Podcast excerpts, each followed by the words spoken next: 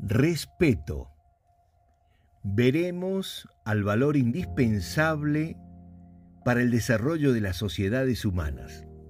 La palabra respeto proviene del latín respectus, que significa atención, consideración. Según la Real Academia Española, el respeto está relacionado con la veneración o el acatamiento que se hace a alguien. El respeto incluye miramiento, consideración y deferencia. Falta de respeto. Para llegar a conocer mejor sobre el respeto, es bueno pasar por la antesala de lo que no lo representa o se aleja de él. Miedo.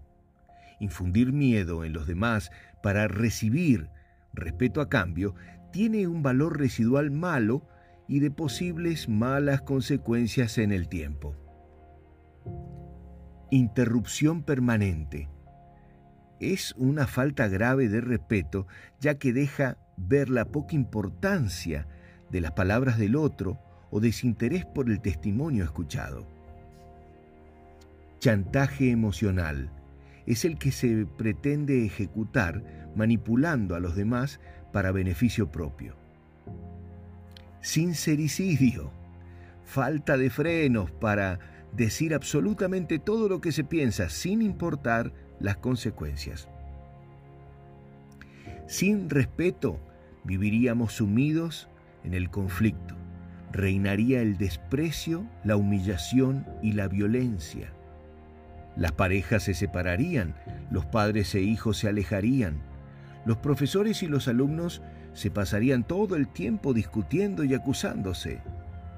Si no hay respeto, no habría reglas y cada uno haría lo que mejor le pareciera, independiente del prójimo. Respeto a uno mismo. Aceptarnos tal como somos. Sentirnos cómodos con nuestra persona a pesar de nuestros defectos o prejuicios.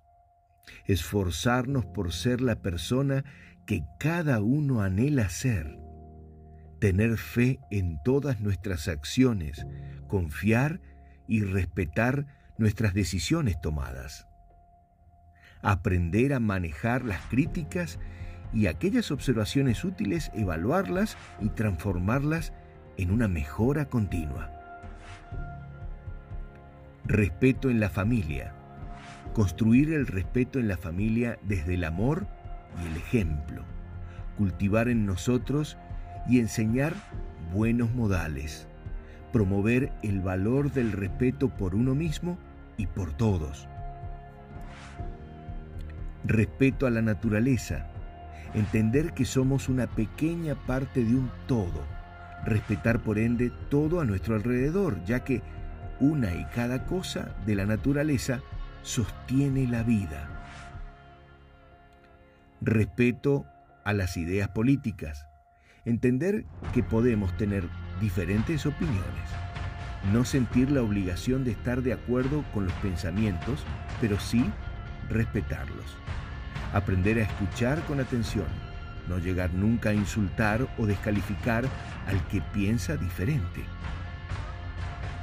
Respeto a decisiones y preferencias Todas las personas tienen la libertad de decidir sobre sus preferencias y debemos respetar su voluntad.